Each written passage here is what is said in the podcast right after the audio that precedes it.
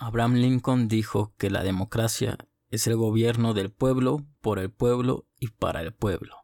Y así hay un tipo de liderazgo del cual vamos a hablar hoy, para que sepas cuáles son sus características, sus desventajas y ventajas, para que sepas en qué momento puedes aplicarlo o si tú eres uno de estos tipos de líderes.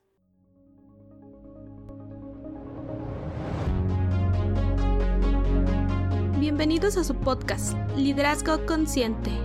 El lugar donde compartimos ideas para desarrollar el líder que tú eres. Y así juntos hacer de este mundo un lugar mejor. Esto es Liderazgo Consciente con Rodolfo Mendoza.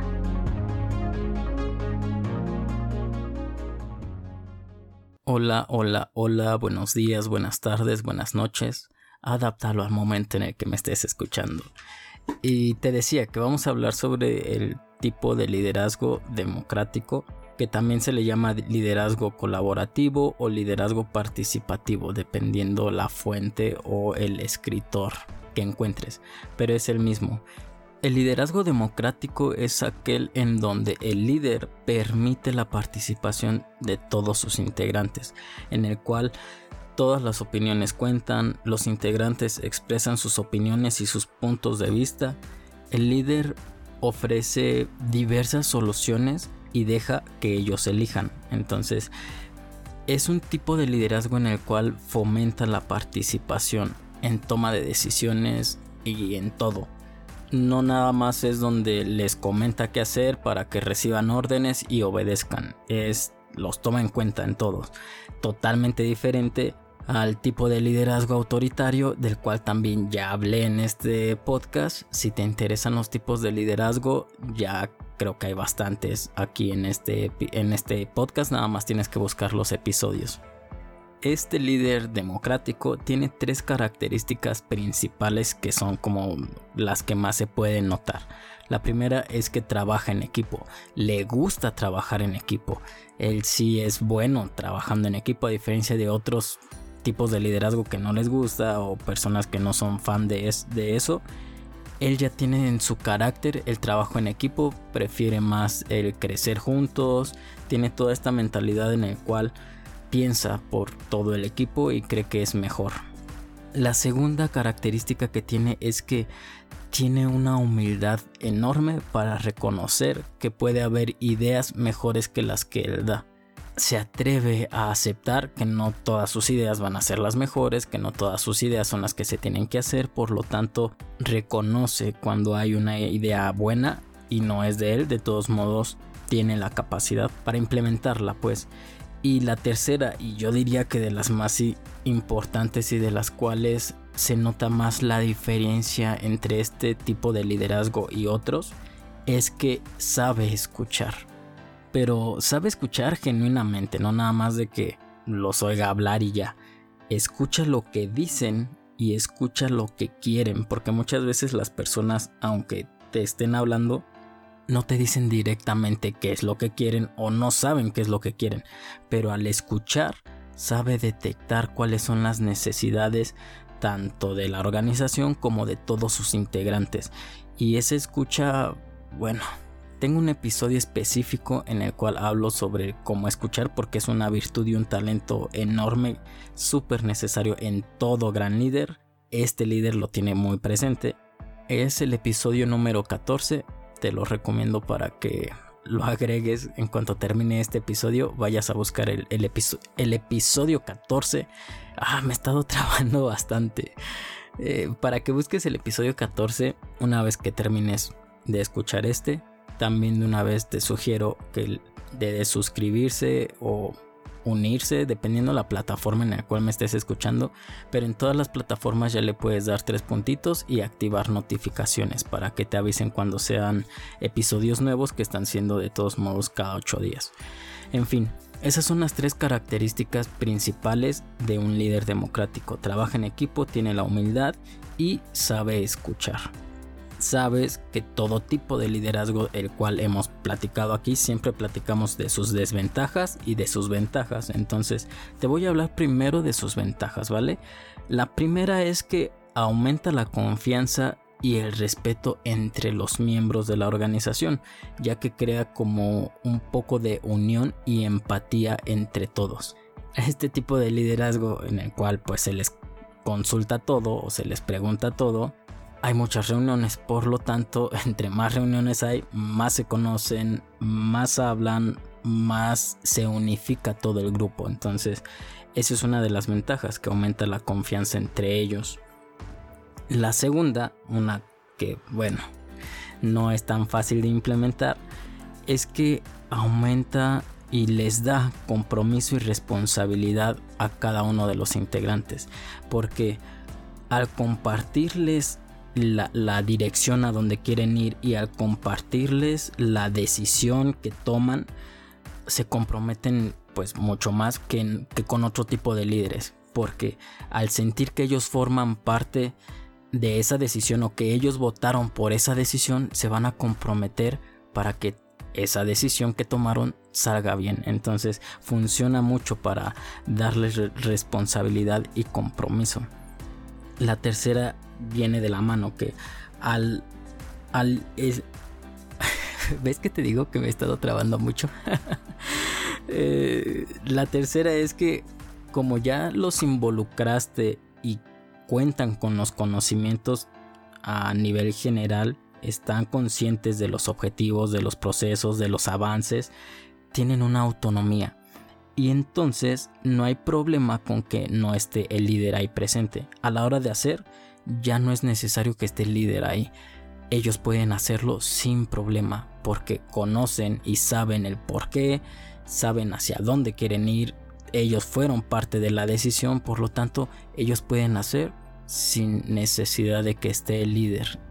Eso es un punto muy, muy benéfico. Entonces, pues es uno de los puntos claves en este tipo de liderazgo. La siguiente ventaja es que tienen una comunicación constante. Al ser constante su comunicación, no hay cosas como de las cuales no se enteren entre ellos. Casi luego luego se enteran de los retos, de las situaciones a afrontar, de las cosas buenas, de las cosas malas. La comunicación es constante y es difícil que se rompa. La última es que los mantienen motivados con frecuencia, no, con frecuencia, sino a, a largo plazo los mantienes motivados constantemente. Porque les das este sentido de pertenencia. Es lo que te decía, a lo mejor esa organización ellos saben que no es de ellos. Ellos están claros que no tiene su nombre, que no son los dueños.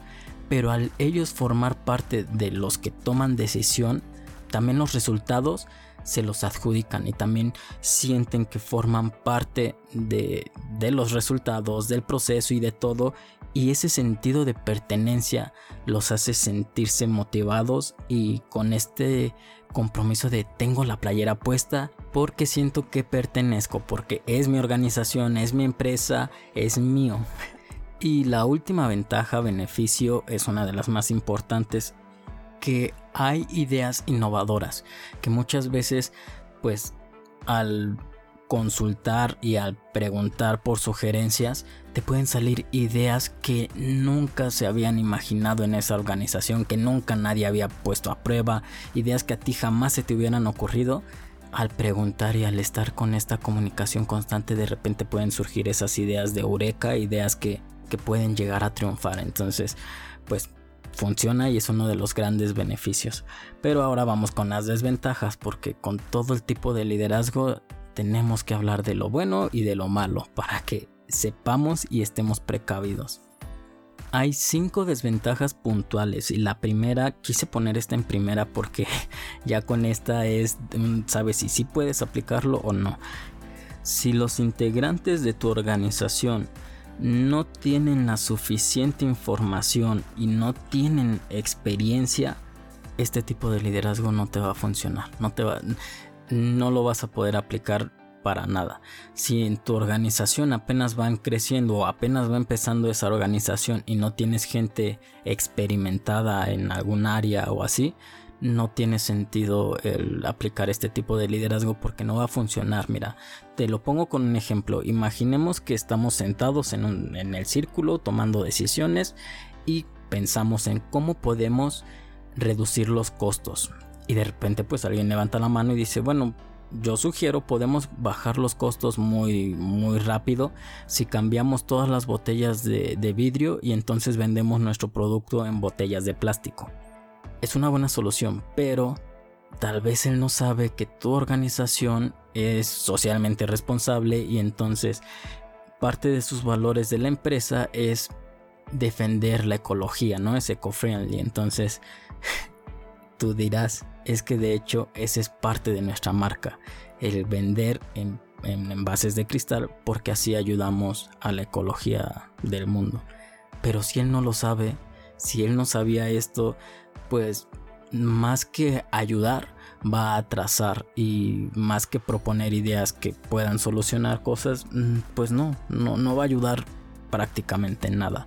Para esto es importante tener una organización en la cual pues la gente esté bien informada del tema y tenga la experiencia porque si no aunque preguntes no va a hacer mucho sentido si estas personas si tus integrantes no conocen tu visión no conocen la misión que tiene la organización no conocen los valores que se rige tu organización no van a poder aportar mucho aunque tengan muchas ideas no van a aportar igual porque pues no van enfocadas al camino que tú estás siguiendo, ¿me entiendes? Entonces, esa es una de las desventajas más grandes, por lo tanto no puedes aplicar este tipo de liderazgo en esas fases.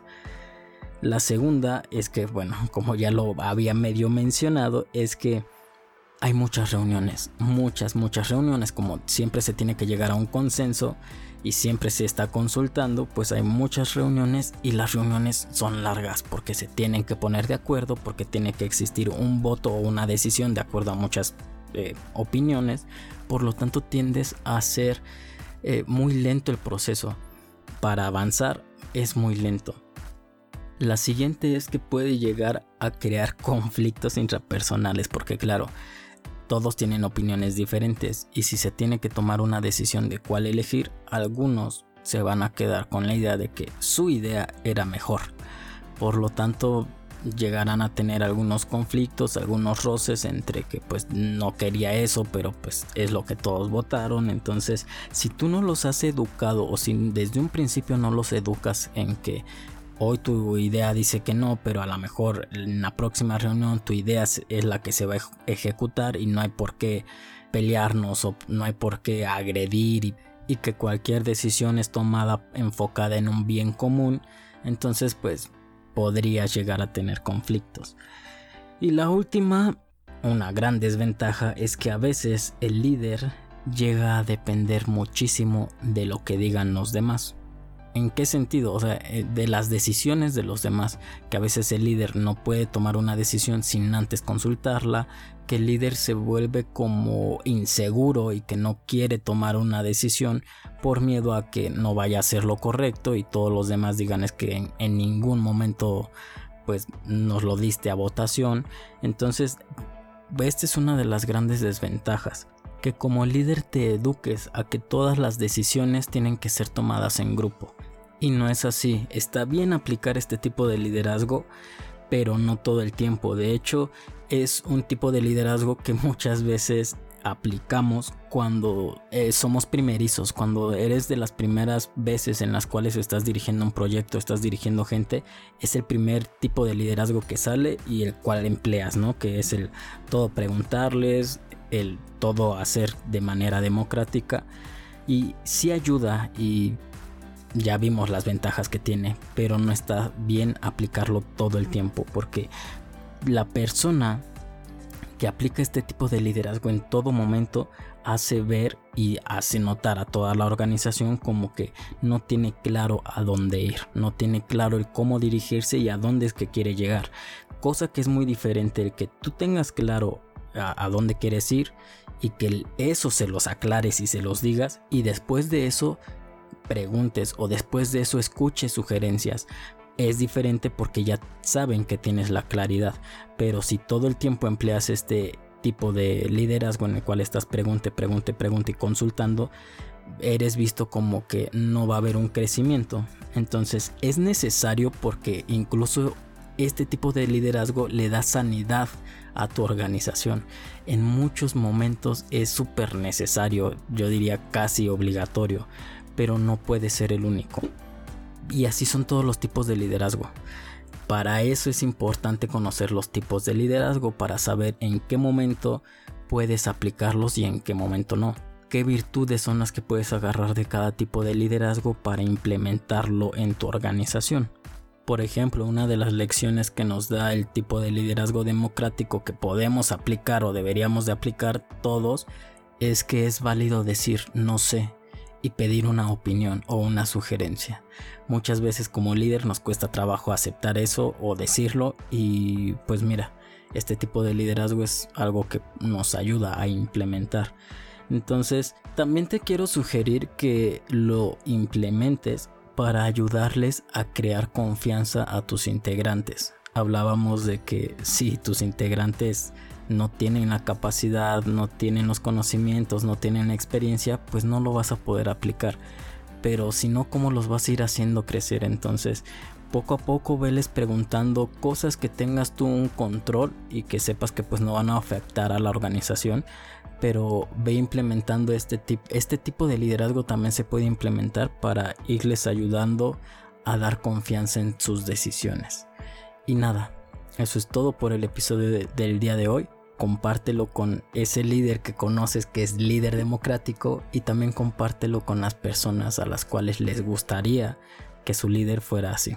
Recuerda, si quieres un mundo mejor, pon tu inteligencia al servicio del amor.